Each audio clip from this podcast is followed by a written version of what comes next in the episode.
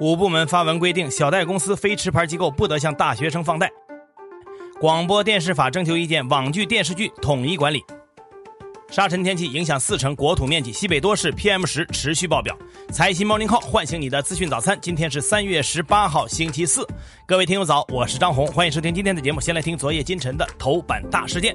首先是外交部例行记者会。据报道，美国国务院发布声明，对此前实施旅行限制的十四名中方官员进一步施加金融制裁。会上有记者就此提问，外交部发言人赵立坚表示，中方对此坚决反对并予以强烈谴责，已经采取必要反制措施。还有记者问道：美日十六号举行外长、防长二加二会晤，并发表了联合声明，称中方行为与现行国际秩序不符，对国际社会构成挑战。声明还就台湾、涉海、涉疆等问题表示关切。中方对此有何评论？赵立坚表示，中方对此强烈不满，坚决反对。日本为满足遏制中国崛起复兴的一己之私，甘愿仰人鼻息，充当美国的战略附庸，不惜背信弃义，破坏中日关系。这种做法令人不齿，不得人心。我们强烈敦促美日立即。停止干涉中国内政，立即停止搞针对中国的小圈子。美日联合声明是美日狼狈为奸、干涉中国内政的又一明证和污蔑抹黑中国的恶劣例证。另外，有记者问道，在被爆出因使用维吾尔族强迫劳动而遭美国苹果公司移除出供应商名单后，深交所上市公司欧菲光股价下跌了百分之十。中方对此有何评论？对美国公司因中国公司涉嫌强迫劳动而断绝与其往来有何看法？赵立坚说：“你所说的有关情况，我目前还不掌握。关于病毒溯源问题呢？有记者问道。据报道，十六号，世卫组织发言人称，新冠病毒溯源国际专家组可能下周就发布复华研究报告。中方对上述报告有何期待？如何看待国际上针对中方对世卫访华专家组不够透明、未分享全部原始数据等质疑？”赵立坚回应说：“我不掌握具体情况，相关工作一直是在中国和国际专家间进行。关于数据分享问题，去年七月，中国同世卫组织商定工作任务书后，中方就根据国际专家建议，组织大量机构和人力开展数据收集、整理和分析工作。双方专家在此次联合溯源过程中，就数据进行了共同分析。”下面呢来说说校园贷。近期呢，校园贷出现了死灰复燃的迹象。昨天，银保监会等五部门发布通知，进一步规范大学生网贷监管工作，明确规定，小额贷款公司不能向大学生发放互联网消费贷款，非持牌机构不能为大学生提供信贷服务。对已经发放的贷款，通知要求监管部门敦促小额贷款公司制定整改计划。已经发放的贷款原则上不进行展期，逐步消化存量业务，严禁违规 新增业务。接下来看看广电新政。国家广播电视总局近日发布《中华人民共和国广播电视法》征求意见稿，其中明确了网络视听节目的广播电视属性，在网上网下实行一个标准，一体管理。也就是说，网剧和电视剧适用统一的备案审查程序。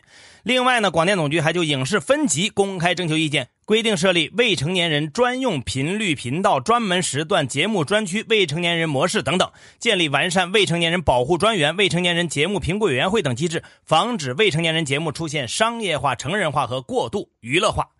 关于这个话题呢，我们的听友胡图图说，设立未成年人频道太有必要了。我有一次带孩子去看《投名状》，一开场就是两军对杀，人头乱滚，孩子吓得是直哭。后来呢，我给孩子看电影或者电视节目之前，都得自行的审查一下。听友 Leslie 他说，还是分级比较好。如果默认小孩子就只能看小孩子的频道，那么很多真实世界的新闻报道、法制节目、自然纪录片都有可能被小孩子默认为不该看的，反而错过了应该学习的东西。另外呢，儿童频道如果充斥着各种针对儿童的营销广告，未必能引导孩子健康向上。所以，不是简单粗暴搞个少儿频道就能解决问题的。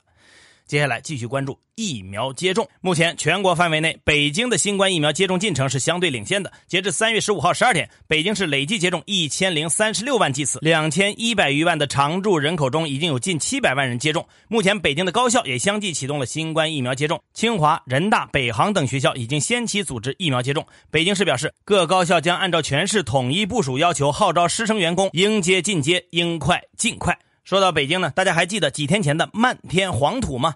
目前为止呢，从十四号夜间开始影响中国北方多省的这一轮沙尘天气呢，还在持续。这是近十年来中国出现的最强沙尘天气。中国天气网称，这次的沙尘带长达近三千公里，影响范围超过三百八十万平方公里，也就是大约百分之四十的国土面积。西北、华北、黄淮的沙尘天气还在持续，内蒙古呼和浩特、包头、鄂尔多斯、宁夏银川、甘肃兰州等多个城市的 PM 十含量仍在持续爆表。接下来是美联储，当地时间十七号，美联储大幅上调对美国经济增长预期，宣布维持联邦基金利率目标区间在零到百分之零点二五之间。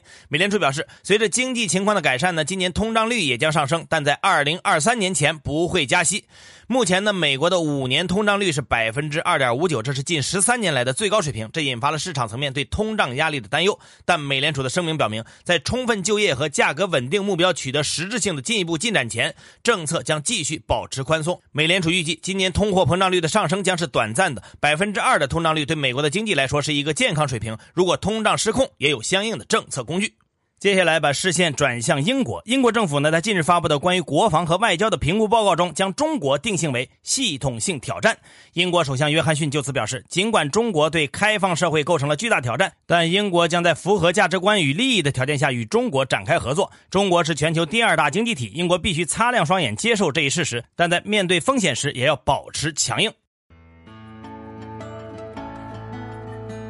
好，接下来关注今天的财新说，资本市场如何看待碳中和？？ESG 三十人论坛专场会议中的专家们认为，碳达峰和碳中和预计将撬动上百万亿投资，社会经济结构重大调整，还将带来资产价值重估。专家们表示，一方面，碳中和是一个长线话题，投资相关基金要关注长期趋势，才能真正稳健的获利；另一方面，从资本市场投资角度，火电、水泥和钢铁等行业未必都是负面受损，恰恰相反，可能某一些龙头企业会受益于政策补贴和更强的监管政策。此外，全社会还必须关注绿色。溢价问题，在相应机制设计上，不仅要体现经济成本，还要体现环境保护和碳成本。居民消费需求为什么萎缩？怎样扩大？东北财经大学国民经济工程实验室主任周天勇分析，对农民财产性收入进行过度分配的土地财政和过高的房价，扭曲了正常的经济流程，造成居民消费需求严重不足。其次，贸易保护主义的兴起，出口导向工业化的示威，可能会使外需出现绝对收缩，导致生产过剩。再次，中国未来人口数量下行，会导致人口迭代累积性消费需求收缩。此外，收入在阶层中向上流动，使得收入差距过大，也容易造成消费需求不足。他指出，进行土地。改革增加居民财产性收入和平房价是提振消费需求的关键。如何判断人民币汇率走势？中国金融四十人论坛高级研究员管涛认为，首先从今年的政府工作报告可以看出，货币政策要处理好恢复经济和防范风险的关系，二者并重，不分主次。其次，财政赤字率超过百分之三不会成为常态，因为随着经济重启，我们各项政策也会恢复常态。目前超过百分之三的赤字率是阶段性的。作者判断，今年的人民币汇率或许不会像去年一样强势，要关注疫情防控、经济复苏、出口前景、美元走势、中美利差、金融风险和大国关系等因素，从国内国外双视角判断人民币汇率的走势。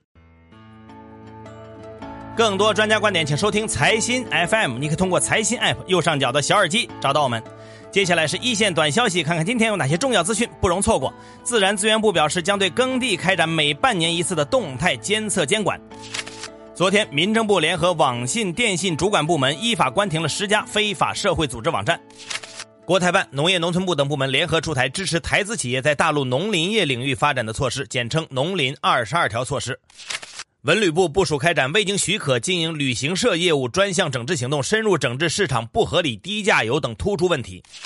国家药监局正式批准创新药优替德龙注射液上市，结束了晚期乳腺癌在中国近三十年来除紫杉醇外无突破性化疗药物的局面。发改委发布公告，自今天零时起，国内汽柴油价格每吨分别提高二百三十五块和二百三十块。全国碳排放交易市场今年七月前将上线，交易中心设在上海，注册登记中心设在武汉。黄峥昨天宣布辞任拼多多董事长，由联合创始人、现任 CEO 陈磊接任。奥迪宣布将停止研发全新燃油发动机，诺基亚启动裁员计划，并称未来将加大 5G 研发投入。中兴业务在经历美国禁运风波后持续复苏。十六号晚间，中兴公布财报显示，去年营收一千零一十四点五亿，同比增长百分之十一点八。上海通过《非机动车安全管理条例》，要求自今年五月一号起，电动自行车驾驶人和乘坐人员均需佩戴安全头盔。